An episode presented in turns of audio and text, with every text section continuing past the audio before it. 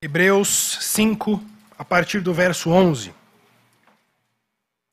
O texto diz assim: A este respeito, temos muitas coisas que dizer e difíceis de explicar, porquanto vos tendes tornado os tardios em ouvir. Pois, com efeito, quando devíeis ser mestres, atendendo ao tempo decorrido, tendes novamente necessidade de alguém que vos ensine de novo quais são os princípios elementares dos oráculos de Deus. Assim vos tornastes como necessitados de leite, e não de alimento sólido. Ora, todo aquele que se alimenta de leite é inexperiente na palavra da justiça, porque é criança. Mas o alimento sólido é para os adultos, para aqueles que, pela prática, têm as suas faculdades exercitadas, para discernir não somente o bem, mas também o mal. Por isso, pondo de parte os princípios elementares da doutrina de Cristo, Deixemos-nos levar para o que é perfeito, não lançando de novo a base do arrependimento de obras mortas e da fé em Deus, o ensino de batismos e da imposição de mãos, da ressurreição dos mortos e do juízo eterno. Isso faremos, se Deus permitir. Que Deus abençoe a sua palavra lida nessa manhã. Esse, irmãos, é, se você não percebeu ainda, o último domingo de novembro. Em alguns dias nós entraremos no último mês do ano. Nós então passaremos por aquele, aquela fase da, do ano em que cada um de nós começa a fazer um balanço do que aconteceu em 2021. Você sabe, vai chegando o final do ano e aí você começa a olhar para trás e identificar se nesse ano você teve algum progresso ou não. Ora, para os palmeirenses, eu não preciso nem perguntar, né? Começaram o ano de um jeito, acabaram com duas taças de Libertadores a mais na, lá no mural, não tem nem o que dizer. Mas você sabe que na sua vida pessoal, você fez resoluções para 2021. É bem provável que você tenha feito. Existem, de, de forma geral, dois tipos de pessoas. Existem aquelas pessoas que todo começo de ano fazem as mesmas resoluções porque não conseguiram cumprir essas resoluções em 2020, em 2019, em 2018 e permanecem a cada novo ano fazendo exatamente as mesmas resoluções que fizeram nos anos anteriores. E há aquelas outras pessoas que nem fazem resoluções para nem terem que criar expectativa sabendo que não vão cumprir aquelas resoluções que nunca cumprem. Em qual dos dois grupos você está? Naqueles que fazem resolução e não cumprem ou naqueles que já nem preferem fazer porque sabem que dificilmente vão cumprir. Mas tendo ou não feito resoluções para 2021, é inevitável que você seja confrontado com a pergunta: e aí? Como foi o seu ano? Você teve avanço nesse ano? Você avançou neste ano de 2021? Você conseguiu é, iniciar uma prática esportiva que você tanto queria esse ano eu vou pegar firme nas minhas caminhadas pela manhã, ou na minha natação, ou na minha academia, ou eu vou mudar os meus hábitos alimentares, eu não vou comer mais tanta besteira igual eu comia. Como foi 2021? Você conseguiu cumprir esse objetivo que você tinha? Você melhorou um pouco a sua condição financeira? Você talvez tenha dito: em 2021 eu vou gastar menos dinheiro. Vou parar de desperdiçar tanto dinheiro, vou me concentrar no que é essencial. Como foi esse ano para você? Você atingiu a sua meta de leituras de 2021? Imagino que você tenha feito metas de ler livros no começo desse ano. Como você está ao final desse ano? Conseguiu cumprir as metas que você tinha estabelecido? Aprendeu a falar inglês? Não é possível que ninguém aqui tenha feito meta de aprender a falar inglês em 2021. É bem provável que você tenha comprado um curso online, acessado duas ou três vezes e pagado mensalidade o ano inteiro, sem nem mais lembrar qual foi a senha que você cadastrou naquela plataforma. Você aprendeu a passar menos tempo no celular? Ou a passar menos tempo de frente à TV assistindo séries?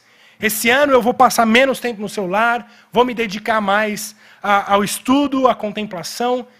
Você conseguiu? Irmãos, eu tenho certeza que você tem muitas coisas para responder. E eu não sei se você cumpriu ou não cumpriu as suas metas que você tinha para 2021. Mas há, acima de todas essas perguntas, uma pergunta muito mais importante que você tem que responder sobre o que aconteceu em 2021. E a pergunta é: em 2021, você avançou no conhecimento de Deus? Neste ano que passou, Você avançou no seu conhecimento de Deus? Você pode dizer que você está chegando ao final de mais um ano, conhecendo mais a Deus do que você conhecia ao final de 2020? Você desenvolveu durante esse ano um conhecimento de Deus, uma intimidade com Deus, uma caminhada com Deus mais próxima, ao ponto de que você pode dizer ao final desse ano que em 2021 você cresceu espiritualmente? Irmãos, nós vivemos num período de desvalorização do conhecimento de Deus. As pessoas não valorizam o conhecimento de Deus. Isso vai desde textos usados fora de contexto, como dizendo a letra mata. Eu não quero conhecer a Deus, eu não quero estudar teologia, eu não quero me dedicar no estudo da Bíblia, porque tem um versículo lá que diz que a letra mata. Ou seja, a pessoa que assim pensa, ela está usando um argumento teológico e bíblico para dizer que ela não deve ter conhecimento teológico e bíblico. Não faz nenhum sentido.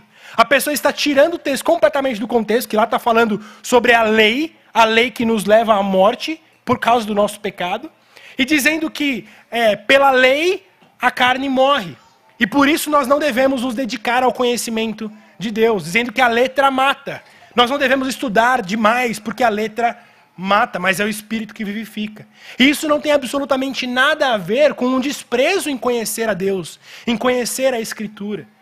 Ou então pessoas que cantam nada explica Deus, ou ninguém explica Deus, numa ideia de que Deus não pode ser explicado, Deus não pode ser conhecido. Mas Deus, ele deseja ser conhecido. Deus quer que nós o conheçamos, e é por isso que ele deixou a sua palavra. Porém, a gente vive num período em que se despreza o conhecimento de Deus. As pessoas não querem conhecer a Deus. E usam isso em tom de orgulho.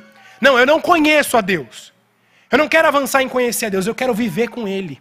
Eu quero amar a Deus, mas eu não quero conhecê-lo. Mas isso é impossível. Se você deseja amar sua esposa, o seu esposo, obviamente você quer conhecê-lo. Você jamais poderá amar alguém de forma correta se você não o conhece. Mas veja, irmãos, essa não é uma realidade só da porta da igreja para fora.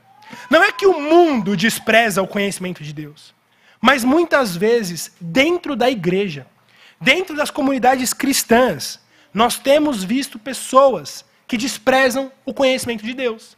Vão na igreja domingo após domingo, mas ao mesmo tempo desprezam o conhecimento de Deus. Sai ano, entra ano, e essas pessoas continuam exatamente no mesmo estágio que estavam há 10 anos atrás. Não conheceram mais a Deus. Não se dedicaram em aprender em quem é Deus. Essas pessoas lutam contra os mesmos pecados que lutavam há dois anos atrás. Insistem nos erros que já foram alertados um milhão de vezes. Vivem atrás de assuntos que já foram superados. Os anos passam mas a situação não muda. Você permanece com a sua dificuldade de ler a Bíblia diariamente, com regularidade. Você continua sem desenvolver uma vida de oração. Você não consegue dar sequência nos cultos familiares na sua casa. Você permanece improdutivo no serviço do reino de Deus.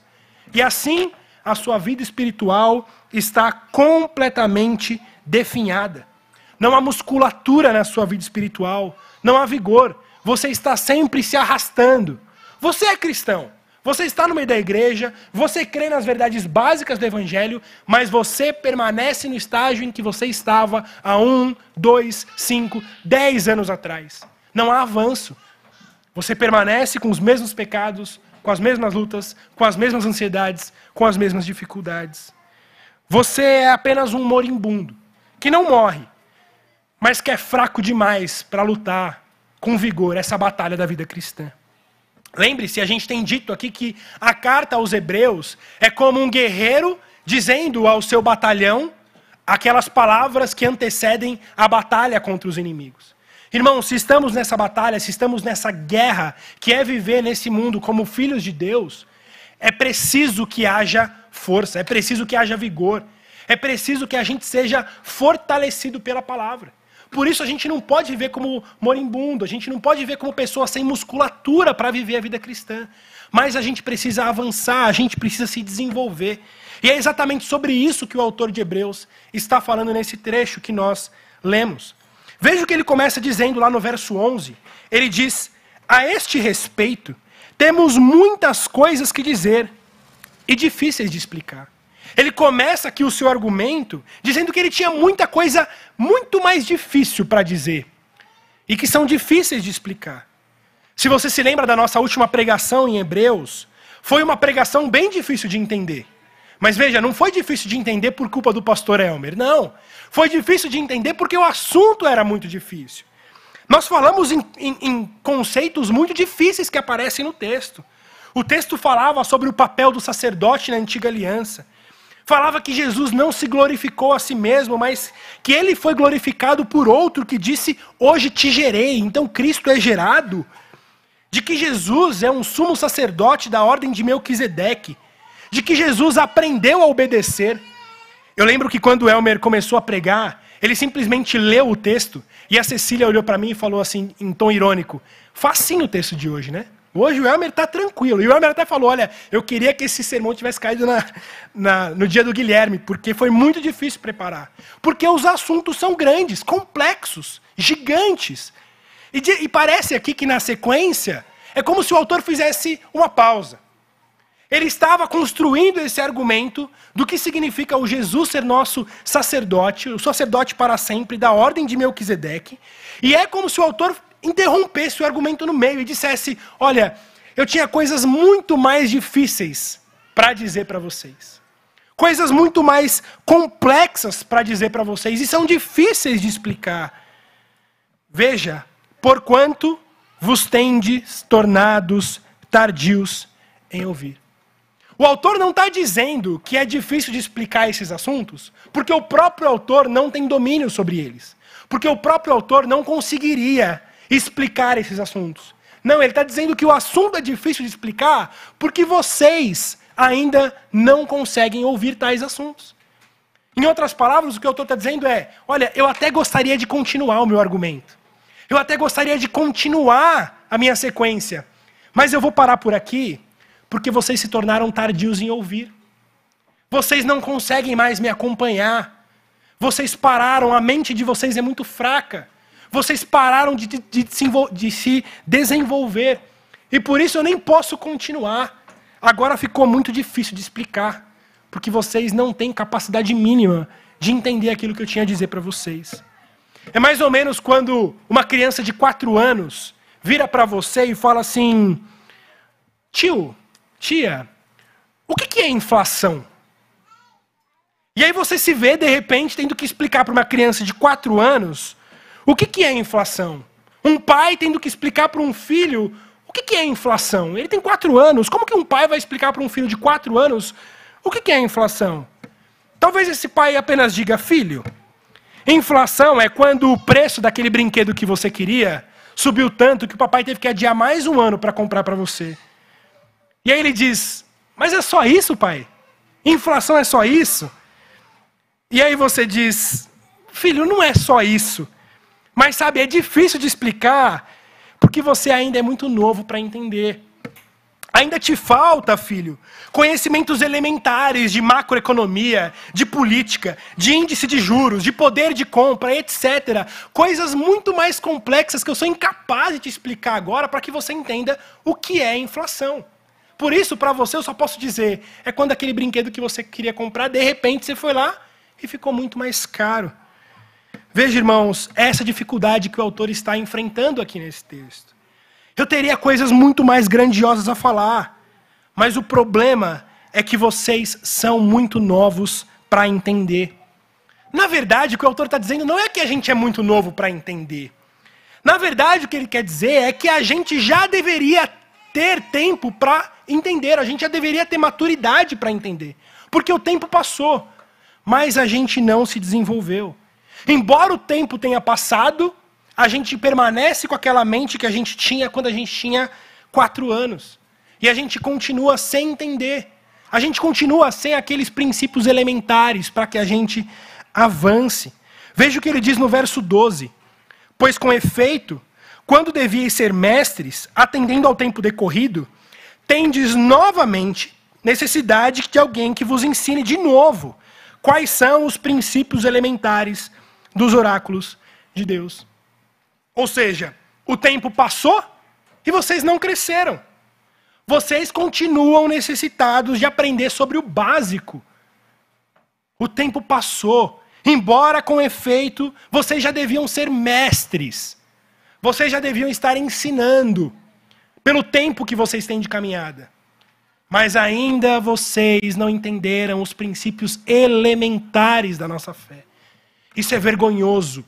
Isso é vergonhoso que vocês uh, estejam nessa situação. Veja que o autor aqui não está criticando aqueles que são bebês espirituais, aqueles que são crianças espirituais. O autor não está criticando isso. Porque na igreja sempre haverão novos convertidos. Sempre haverão ainda crianças que estão aprendendo sobre os princípios elementares da fé. De forma alguma o autor está criticando alguém estar nesse estágio. O que o autor está criticando é a pessoa que já deveria ter se desenvolvido, já passou o tempo e ela permanece naquele estágio inicial. Isso é inadmissível. O problema não é você ter um conhecimento raso. O problema é que se você já deveria ter um conhecimento profundo, você ainda permanece num conhecimento raso. Você se contenta com aquilo que você sabe, você se contenta com aquele básico e diz: Isso aqui para mim tá bom. É como aquele que diz assim: Ah, o que eu preciso saber para ser salvo? Preciso saber que sou pecador, que Jesus me salvou pela graça, pela cruz. Tá bom, é suficiente. Não, mas vamos avançar. Olha, a Bíblia é muito grande, tem muita coisa para a gente aprender. Não, não, não, não, não. Eu quero me concentrar no que é básico, o essencial. E o resto para mim não serve. Irmãos, se não serve, por que, que Deus nos deixou essa palavra? Tão complexa, tão grandiosa. A Escritura diz que toda a palavra, toda a Escritura é inspirada por Deus. Não é somente alguns trechos, não é somente aquelas partes que você mais gosta, não é somente aqueles trechos mais fáceis de entender, mas você precisa crescer, você precisa conhecer a Deus. Eu já vou dizer, se você vai fazer metas de leitura da Bíblia para o novo ano, aquela meta que você faz de ler a Bíblia inteira durante todo o ano, eu já te garanto como que vai ser. Você vai começar Gênesis todo empolgado.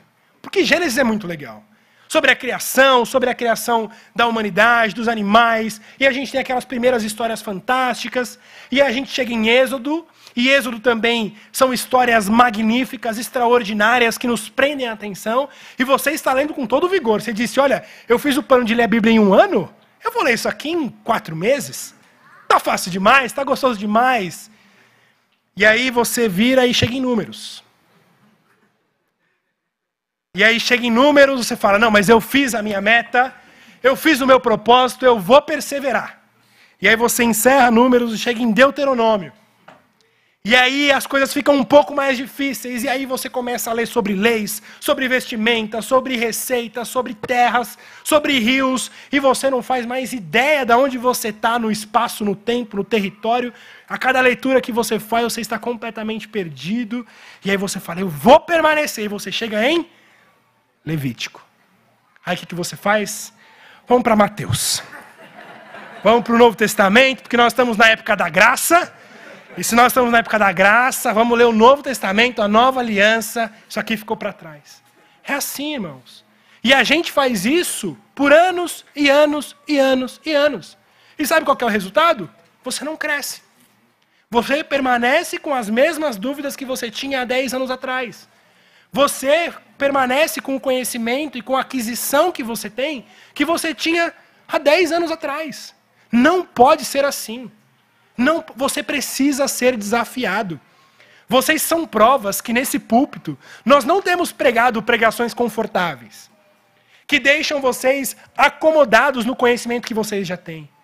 A nossa ideia, a nossa proposta é sempre pregar o que a gente diz acima da média de capacidade de cada um para que você saia daqui com aquela sensação de: nossa, eu preciso correr atrás. Eu preciso aprender mais. Eu não sabia sobre isso. Eu não sei aquele conceito. Nunca ouvi falar sobre isso. Eu preciso de mais. E, irmãos, nós precisamos disso. Se nós amamos a Deus, se nós amamos de fato a Sua palavra, toda a palavra dele é útil e essencial para o nosso crescimento. Nós não seremos cristãos maduros e fortes o suficiente, suficiente para enfrentar as lutas desse mundo se nós não estivermos treinados, exercitados na palavra de Deus. A palavra diz, Deuteronômio 26, 26, que aquilo que foi revelado é para nós e para nossos filhos. O que está oculto, o que Deus deixou em oculto, de fato não é para nós. Permanecerá em oculto. Mas o que Deus revelou é para nós. Se Ele deixou, é para que a gente use e exponha isso para nossa família. Mas veja o que o autor está dizendo aqui em Hebreus. Passou o tempo e vocês não aprenderam. E veja, não é que vocês não aprenderam porque ninguém ensinou.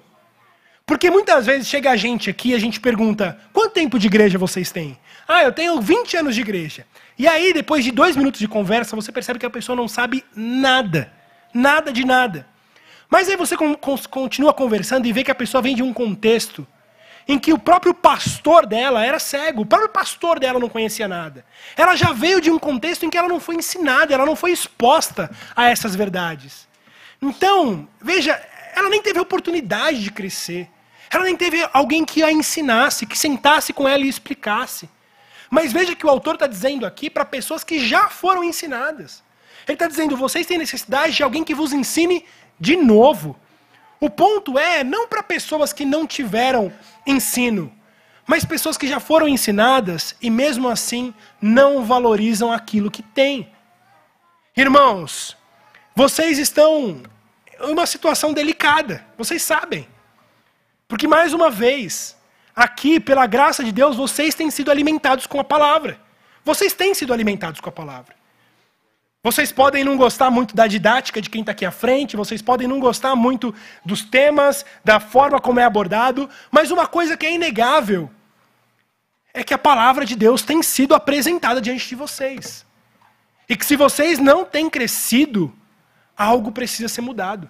Se em 2021 você não pode dizer que você cresceu, algo precisa ser mudado. Nós temos reuniões todos os sábados aqui. E a gente não vem de sábado aqui para assistir filme, para fazer louvorzão, ou para fazer uma campa dentro. Nós vemos de sábado aqui para estudar a palavra de Deus. Alimento tem sido dado. Às quartas-feiras, nosso culto de oração é alimento da palavra de Deus. A nossa escola dominical, quem vem também sabe, não é assunto, ah, isso aqui é simples. Não. São sempre assuntos que nos tiram da zona de conforto, que nos levam e nos puxam para frente, para cima. Se você não tem usufruído desses momentos, se você não tem crescido por esses momentos, algo precisa ser mudado. O autor está dizendo: vocês precisam que de novo alguém ensine para vocês aquilo que já era para vocês serem mestres. E ele continua, nos versos 12 e 13, ele diz, no finalzinho do verso 12: Assim vos tornastes como necessitados de leite e não de alimento sólido. Ora, todo aquele que se alimenta de leite é inexperiente na palavra da justiça, porque é criança.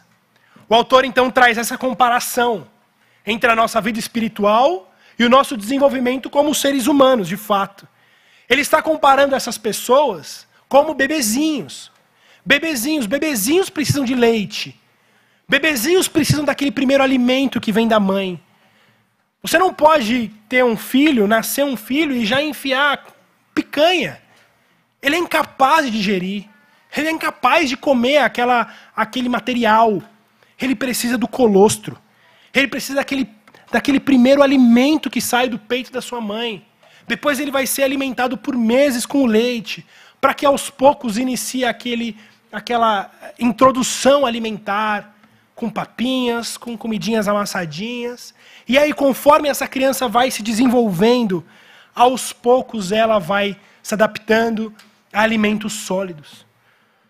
O que o autor está dizendo é que essa realidade é que na nossa vida aqui de igreja, há pessoas com 10 anos, com 15 anos, com 20 anos de vida, e que estão mamando no peito de suas mães. Estão com a mamadeira na boca. Estão com chupeta são incapazes de se alimentar de coisas sólidas. Não são bebezinhos mais. Já são crianças crescidas. Mas na verdade é só aparência, porque de fato o corpo delas, o sistema digestivo delas ainda é incapaz de digerir alimento sólido. Ainda precisam daquela papinha, ainda precisam daquele basiquinho, daquele leitinho Pessoas com anos e anos de igreja que ainda estão precisando daquele primeiro leite materno. É óbvio, como eu disse, muitas vezes essa realidade é culpa não somente da pessoa, mas é culpa também daqueles que ensinam. Aqueles que ensinam têm responsabilidade crucial sobre isso. Pais que negligenciam completamente o ensino dos seus filhos. Pais que terceirizam o ensino dos seus filhos. A igreja vai explicar para o meu filho. Eu não preciso ensinar meu filho sobre a, a, palavra, sobre a Bíblia. Deixa que a igreja ensina. Aí eu pus numa escolinha evangélica. Lá eles estão ensinando. Pais que negligenciam o ensino dos seus filhos. Pastores que só pregam pregações que são devocionais humanistas, sem dar conhecimento para a congregação. Irmãos, essa é a coisa mais comum de se ver. Você vai numa igreja e você ouve lá uma devocional. É bonitinho, é legal, é gostoso de ouvir. Mas houve conhecimento, houve desafio, houve confronto de pecado, houve exposição da riqueza, da sabedoria e da profundidade de Deus. Não, não houve. Houve devocional. E aí é interessante porque assim, a igreja acha que o pastor faz isso porque o pastor não consegue trazer alimento mais sólido. E o pastor faz isso porque acha que a igreja seria incapaz de entender coisas mais pesadas. E aí o que acontece? Tudo vira medíocre. A igreja inteira fica fraca. A gente vive naquela ditadura do irmão mais fraco. Porque tem alguém ali que talvez não entenda tudo que eu vou pregar. Então, eu tiro a oportunidade de toda a igreja ouvir sobre coisas grandiosas, porque há alguém ali incapaz de entender coisas mais sólidas. Mas o trabalho do pregador, irmão, é pregar aquilo que a palavra de Deus ensina. Seja ela difícil ou seja ela fácil. Para que o Espírito de Deus trabalhe no coração de cada um. Dentro da capacidade de cada um. Dentro da velocidade de cada um. Mas o pastor precisa incentivar e pregar acima da capacidade da igreja para que ela cresça e se desenvolva. Igrejas que tratam as crianças como incômodos. Chega na hora do culto, o que, que fazem? Manda a criança para a salinha. Tirem as crianças daqui, dão muito trabalho, fazem muito barulho. Tirem elas daqui. Manda elas para a salinha ficar desenhando. Manda elas ali ficarem brincando. Aqui é alimento para os adultos. Irmãos, fazendo isso, nós estamos privando as nossas crianças de crescerem, de aprenderem, de se desenvolverem. Talvez você olhe as crianças aqui e fale: não faz sentido deixar as crianças no culto. Elas não estão entendendo nada. Faça o seguinte: converse com os pais. Pergunte para os pais se as crianças não estão entendendo nada. Elas estão ali brincando, estão ali desenhando, mas de repente o pregador fala uma palavra que elas de repente, opa, pai, o que é aquilo que ele falou? E aí, a partir disso, os pais podem ensinar, podem crescer. Eu já ouvi testemunhos e mais testemunhos disso. Que as crianças às vezes estão todas distraídas, mas elas estão ouvindo. E nós precisamos lembrar que, acima de tudo, irmãos, é o Espírito que faz a obra, não é? Não é isso que a gente crê? Que a gente não aprende nada pela nossa própria capacidade, mas é o próprio Espírito Santo de Deus que nos dá entendimento. Por que, que o Espírito Santo de Deus pode dar entendimento para você, mas não pode dar para uma criança? Ele dá, ele trabalha, ele atua, e ele está atuando nesse momento. Enquanto as crianças estão distraídas, mas elas estão aqui ouvindo a palavra de Deus. Por isso, nós não podemos menosprezar as crianças. Nós, aqueles que estamos no papel de ensino, precisamos incentivar para que elas cresçam. Para que elas também não sejam como essa realidade que nós estamos vendo. De pessoas que passaram anos e anos e anos na igreja, mas ainda precisam do leite espiritual. Porque sabe o que acontece com essa criança? Primeiro, ela é desprezada pelos pais que não ensinam. Depois, ela chega na igreja e ela é desprezada pela igreja. Porque a igreja não quer ensinar teologia para criança, para adolescente, para jovem. Fala, não, isso é coisa de adulto. Criança precisa ficar desenhando. Adolescente precisa aprender sobre as historinhas. Jovem precisa falar sobre tatuagem, piercing e namoro. Nada de teologia, nada de conhecimento de Deus. E aí sabe o que acontece? Essas pessoas vivem na igreja. Essas crianças passam a vida inteira na igreja. Mas vivem na igreja em acampa dentro, em louvorzão, em filme e crescem sem alimento sólido da palavra. Qual que é o resultado? Na primeira aula da faculdade, na primeira aula sobre introdução à filosofia, ela vira um ateu. Ela vira um agnóstico. Ela abandona a fé cristã. E se não abandona, se não abandona com a boca, mas abandona com o coração. Irmãos, eu vivo essa realidade. Eu cresci com um grupo de crianças que se tornaram adolescentes e jovens que cresceram comigo na igreja. E hoje eu conto nos dedos as pessoas que ainda caminham com o Senhor. Por quê? Faltou alimento sólido. É culpa de quem recebe, mas é culpa também de quem dá. Por isso nós queremos valorizar e queremos incentivar todos. Não há ninguém aqui que está fora desse mandamento de crescimento. Mesmo a criança mais nova entre nós, ela precisa crescer. Ela precisa crescer. Você sabe qual foi a primeira estratégia de Hitler visando um país completamente nazista? A primeira ação de Hitler na Alemanha foi dominar as escolas. A primeira ação de Hitler foi colocar na cabeça das crianças os valores nazistas, de forma a torná-las completamente fiéis ao Führer. E em poucos anos, a Alemanha inteira era nazista. Porque não menosprezou as crianças. Porque ensinou as crianças. Provérbios 22, 6 diz: Ensina a criança no caminho que deve andar, e ainda quando for velho, não se desviará dele. Essa não é necessariamente uma promessa, mas é com certeza uma observação geral do que acontece. E esse texto poderia também ser visto de forma negativa. Não ensina ao seu filho. E aí ele também não vai andar onde ele deveria andar. Esse é um alerta para os pais, é um alerta para a igreja, é um alerta para os mais velhos. Se você menosprezar os seus filhos, se você menosprezar aqueles que estão debaixo do seu cuidado, eles não vão aprender a andar onde eles deveriam andar. Mas o texto continua, ele diz no verso 14: Mas o alimento sólido é para os adultos, para aqueles que pela prática têm as suas faculdades exercitadas, para discernir não somente o bem, mas também o mal. Veja, os adultos, os adultos sim, os maduros, eles estão aptos para esse alimento sólido. Eles conseguem lidar com assuntos mais profundos, com assuntos mais complexos, porque eles se desenvolveram com o tempo. Eles não ficaram estagnados no seu conhecimento, eles não ficaram estagnados no período da vida que eles estavam passando, mas eles cresceram. E veja o que o autor diz: aqueles que pela prática se exercitaram. Veja, irmãos, a ideia aqui é de exercício físico.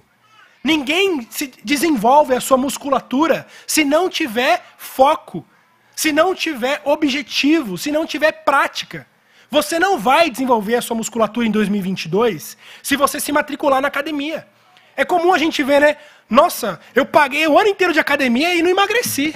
Mas você foi quantas vezes? Nenhuma, mas eu estou pagando todo mês. Ninguém se desenvolve simplesmente pagando a academia. Ninguém se desenvolve simplesmente sendo membro de uma igreja. Ou até frequentando o culto. Ninguém se desenvolve assim. Mas o autor diz que precisa de uma prática. Você precisa praticar, você precisa se exercitar, precisa ser algo com um objetivo claro. Você precisa colocar isso como de fato um objetivo na sua vida. Ninguém cresce de forma é, natural, simplesmente esperando as coisas acontecerem. Ah, eu vou crescendo. Deixa a vida me levar e eu vou crescendo. Não, as coisas não acontecem assim. Se você não criar rotinas, se você não criar é, metas, você não vai crescer. Para que você se torne um adulto maduro, é preciso que você seja ativo e intencional no objetivo de se tornar maduro. É preciso que você mude a prática da sua vida. Você precisa mudar a rotina da sua vida. Você precisa vir ao culto e ouvir cada sermão como se fossem gotas de orvalho em meio ao deserto. Você precisa chegar aqui no culto e ouvir, entender o sermão trazer um caderninho de notas para que você depois repasse aquilo que você anotou e lembre-se aquilo que você ouviu.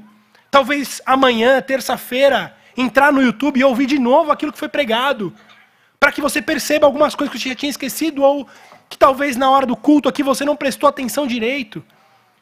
Você precisa ler a Bíblia todos os dias como alguém que busca um tesouro em um mapa.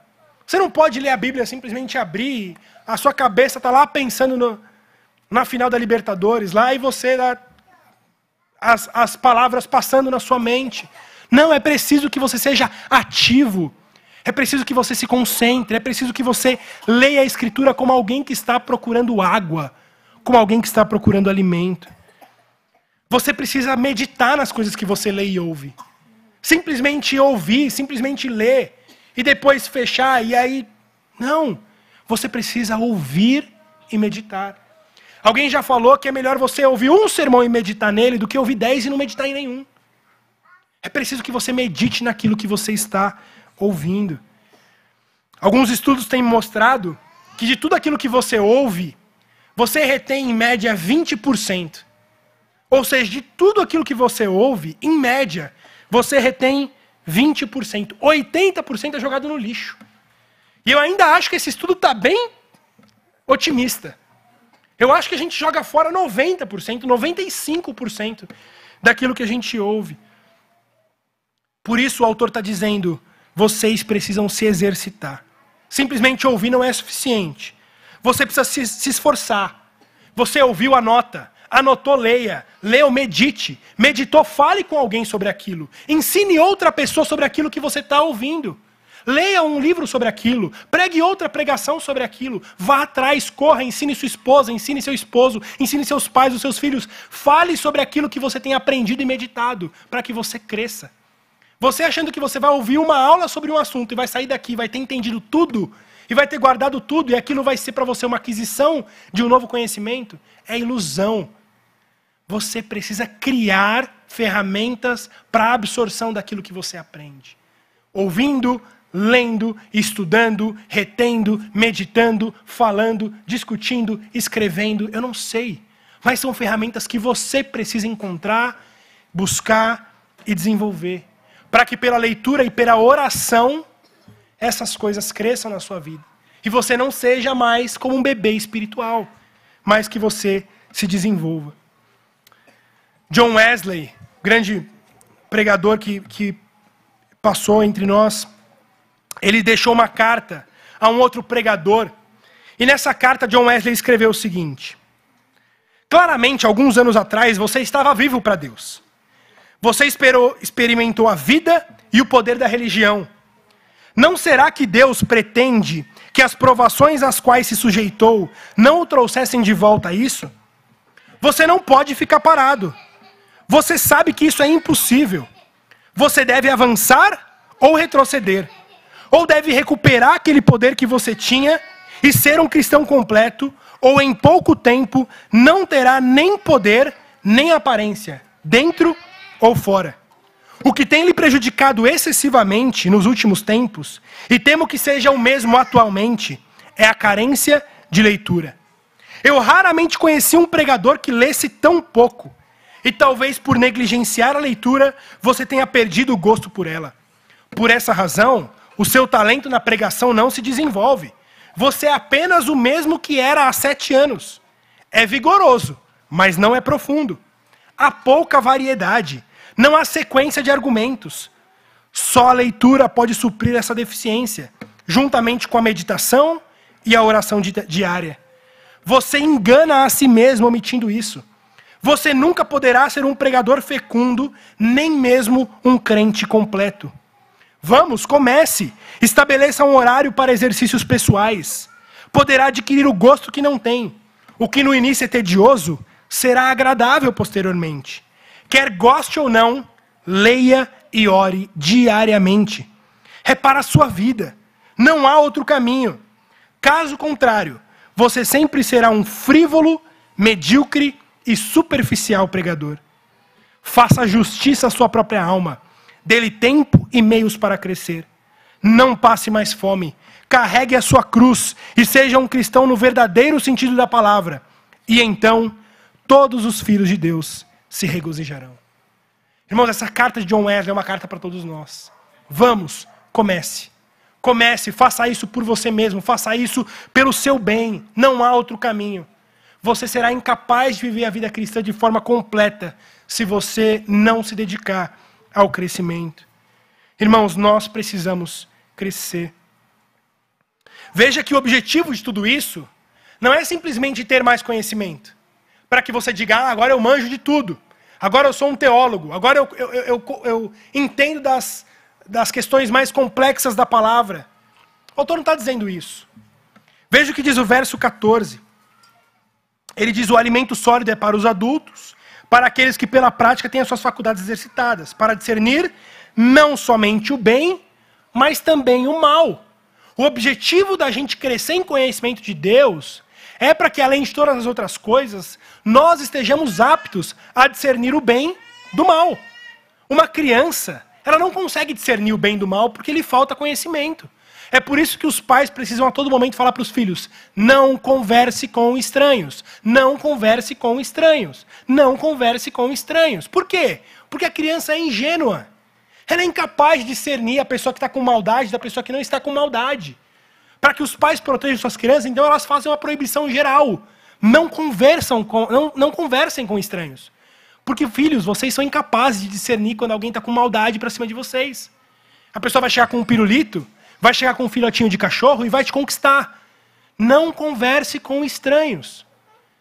Irmãos, se a gente não crescer e se desenvolver espiritualmente, nós também seremos levados por esses estranhos. Pregadores, líderes espirituais que chegam para a gente com discursos bonitos, eloquentes, inteligentinhos, como se diz hoje, e nos conquistam. A gente acha aquilo maravilhoso.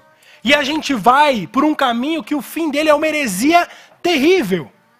Mas a gente foi encantado. Sabe por quê?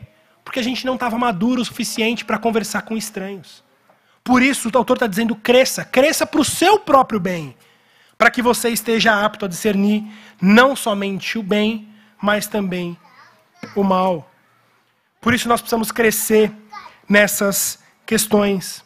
Veja o que diz o verso 1 do capítulo 6. Por isso, pondo de parte os princípios elementares da doutrina de Cristo. Deixemos-nos levar para o que é perfeito, não lançando de novo a base. O autor está aqui, como no nosso comandante em frente à guerra, dizendo: cresçam.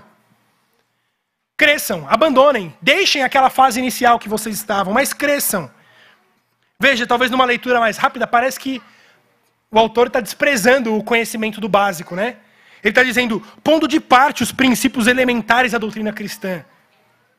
Vamos levar para o que é perfeito, não vamos ficar na base. Parece que o autor está tá até, de certa forma, desprezando esse conhecimento da doutrina de Cristo. Mas o ponto não é esse. O que o autor está dizendo é que a gente não pode ficar na base. A gente não pode ficar no princípio. Imagine que você tem 300 mil reais para construir uma casa. E você precisa construir aquela casa em um ano. E aí você chega para o construtor e, e o construtor diz: Deixa comigo, eu vou fazer. E aí passa o primeiro mês, ele está ali no alicerce, fazendo um alicerce maravilhoso. Lindo, estruturado, forte, pronto para receber um prédio se for necessário. E você fica todo feliz.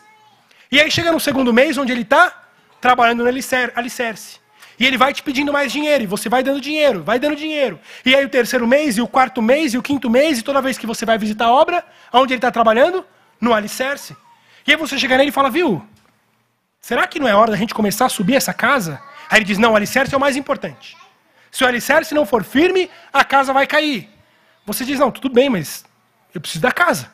Não, não, não. O alicerce é importante. O alicerce, sem o alicerce, a casa cai. E aí passa o ano, o seu dinheiro todo se esgota, e quando você chega lá, só tem alicerce. Veja, de fato o alicerce é importante. De fato o alicerce precisa ser muito bom para aguentar a casa. Mas veja, ninguém quer um alicerce. Ninguém quer dormir no alicerce, comer no alicerce, ir no banheiro no alicerce. A casa é o objetivo. O prédio é o objetivo, não o alicerce. O alicerce foi feito para a casa, e não a casa para o alicerce. Mas muitas vezes na vida cristã a gente só fica no alicerce. Passam 10, 15, 20 anos a gente está no alicerce, dizendo: não, isso aqui é o importante. Não, não, não, você não entendeu. Deus te quer como um crente completo. Alguém que cresça e desenvolva. Que você construa a sua casa, pinte, coloque cortinas, coloque mesas, decore a sua casa. Simplesmente o alicerce não é o bastante, você precisa avançar. E aí o autor no verso 1 e no verso 2 vai dar um resumo do que são esses princípios elementares. E ele traz uma lista de coisas. Ele vai dizer, uh, não lançando, final do verso 1 ainda, não lançando de novo as bases do arrependimento de obras mortas e fé em Deus, o ensino de batismos e da imposição de mãos, da ressurreição de mortos, do juízo eterno. Ele coloca essa lista de assuntos que ele considera como elementares da fé. Arrependimento. O arrependimento de obras mortas. É o arrependimento inicial de alguém que entendeu que é pecador, que é miserável que precisa da graça de Deus. Isso é elementar. Depois ele vai dizer sobre fé em Deus. Fé em Deus é o básico. Para que você seja um cristão, você precisa aprender a ter fé em Deus. Depois ele vai dizer sobre o batismo. Batismo é a porta de entrada de alguém no reino de Deus. É, é, o sinal visível de alguém que agora faz parte do reino de Deus. Hoje nós teremos esse batismo. E já é uma palavra aqueles que vão se batizar. Você ainda tem muito a avançar. Veja, o autor está colocando isso aqui como o princípio. É a porta de entrada. É o batismo. Depois ele vai falar sobre imposição de mãos. Aqui, muito provavelmente, está se referindo a pessoas que chegam para a congregação de outras igrejas, que passam por essa, esse princípio em que ela é recebida pela congregação local. Depois vai falar sobre a doutrina da ressurreição, que nós seremos ressurretos da vida eterna. E ao final, sobre a doutrina do juízo eterno, que todos nós passaremos pelo juízo eterno. Veja que o autor então coloca esses assuntos básicos, dizendo: olha, por exemplo, esses assuntos vocês já precisam dominar. De trás para frente, de frente para trás, de core salteado, no escuro, não sei. Você precisa dominar essas coisas. Isso aqui, o que o autor está dizendo, é a classe de novos membros. É a classe de catecúmenos. Sabe aquela aula que a gente tem aqui, aquelas 10 aulas que a gente tem para novos membros? Paulo está dizendo, Paulo, né? O autor está dizendo, esse é o básico. Esse é o básico. E sabe o que acontece, irmãos? Muitas vezes a gente passa por dificuldades na igreja, de membros que têm anos de igreja. E sabe o que a gente tem que responder para ele? Irmão, vai frequentar a próxima aula de novos membros. Novos membros? Mas eu estou aqui há 10 anos. Pois é, mas eu acho que está faltando algum conhecimento lá da salinha de novos membros que te faltou, volta lá e assiste de novo. Rever, rever aquela aula. Eu acho que você está lidando com algumas dificuldades de coisas que você não entendeu lá no começo. Volta lá, assiste de novo, vai te fazer bem. Veja, nós precisamos avançar, irmãos. Essas coisas são só o beabá. Você saber os cinco solas, você saber eleição, você saber depravação total, você saber essa. É o básico. Não é nada demais. É o básico, é, é, é o ensino elementar da fé cristã. Para a gente começar a dar os primeiros passos, a gente precisa saber que a gente é pecador, que, é, que nós somos salvos pela graça, que só aqueles pelos quais Cristo deu o seu sangue serão de fato salvos e perseverados até o último dia. Essas coisas você precisa saber. Mas você não pode se contentar sabendo disso. Ah, agora eu entendi as doutrinas da graça, eu estou pronto. Não, não, não.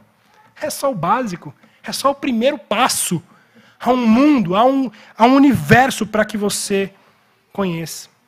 Irmãos, eu quero encerrar dando três palavras finais.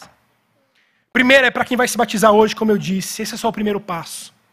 Só o primeiro passo de uma vida de conhecimento de Deus. A minha segunda palavra é para os imaturos.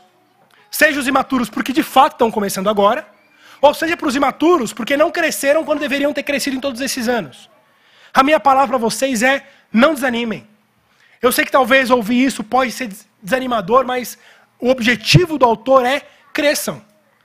Não, não, não se sintam estagnados, não fiquem estagnados, mas cresçam, se desenvolvam, não desanimem. Esse talvez seja o empurrão que você precisava. Cresçam, que 2022 seja um ano que você cresça de fato espiritualmente. E por fim, uma palavra aos maduros. Porque nem todo mundo é maturo. Há maduros no meio da igreja. Há pessoas que de fato estão crescendo e se desenvolvendo. Para você, a minha palavra é: você também precisa crescer. Você não cresceu o suficiente ainda. Que bom que você tem crescido. Que bom que você não está estagnado na sua vida cristã. É maravilhoso você poder olhar para trás e falar: nossa, esse ano eu cresci muito. Mas não se contente com aquilo que você já sabe.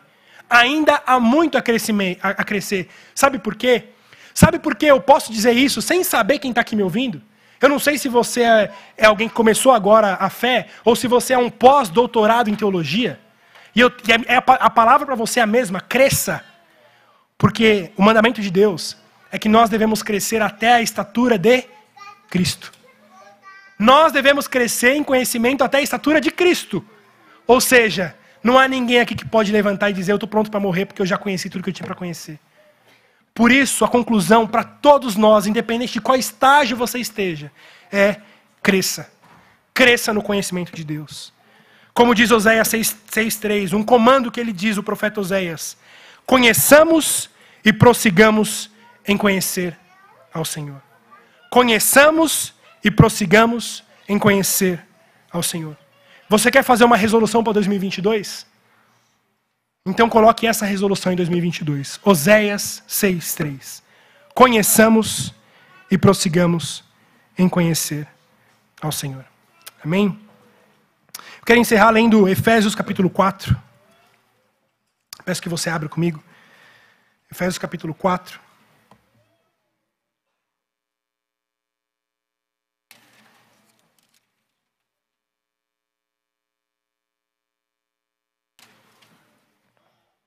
De versos 13 a verso 16.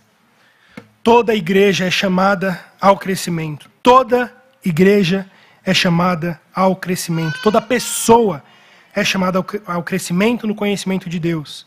Como diz no verso 13 do capítulo 4 de Efésios, até que todos cheguemos à unidade da fé e do pleno conhecimento do Filho de Deus, a perfeita varonilidade, a medida da estatura da plenitude de Cristo, para que não sejamos mais como meninos, agitados de um lado para o outro e levados ao redor por todo o vento de doutrina, pela artimanha dos homens, pela astúcia com que induzem ao erro, mas seguindo a verdade em amor, cresçamos em tudo naquele que é a cabeça, Cristo, de quem todo o corpo, bem ajustado e consolidado pelo auxílio de toda a junta, segundo a justa cooperação de cada parte, efetua o seu próprio aumento para edificação de si mesmo em amor.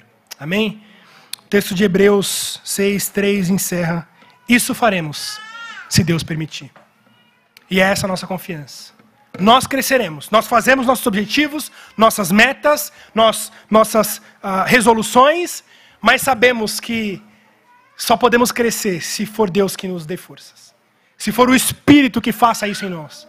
Porque pela nossa própria força, nós somos incapazes.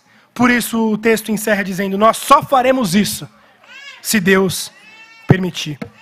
E essa é a nossa oração. Essa é a nossa oração, que Deus nos dê esse crescimento. Irmãos, a caminhada é longa. E ela prosseguirá não até o último dia de nossas vidas, mas essa caminhada de conhecer a Deus prosseguirá por toda a eternidade. Porque Jesus, na sua oração de João 17,3, diz: A vida eterna é essa, que te conheçam a ti, o único Deus verdadeiro, e a Jesus Cristo a quem enviaste. Nós passaremos toda a eternidade conhecendo ao nosso Deus e ao Senhor Jesus Cristo. Então, comece hoje. Comece agora. Amém? Vamos orar. Ó Deus, pedimos que o Senhor nos dê esse crescimento da tua palavra. Esse conhecimento de conhecê-lo, ó Deus. Conhecê-lo como nosso Salvador, como nosso Deus, Criador de todas as coisas. Não permita que a gente seja estagnado em nossa caminhada de crescimento no Senhor. Mas que o texto de hoje, de fato, traga transformação na nossa vida prática a fim de que a gente aprenda a se exercitar e a crescer em conhecê-lo e a andar mais próximo do Senhor. Nos dê, ó Deus, esse crescimento de acordo com a tua graça e com a tua vontade. É o que nós pedimos em nome de Jesus. Amém.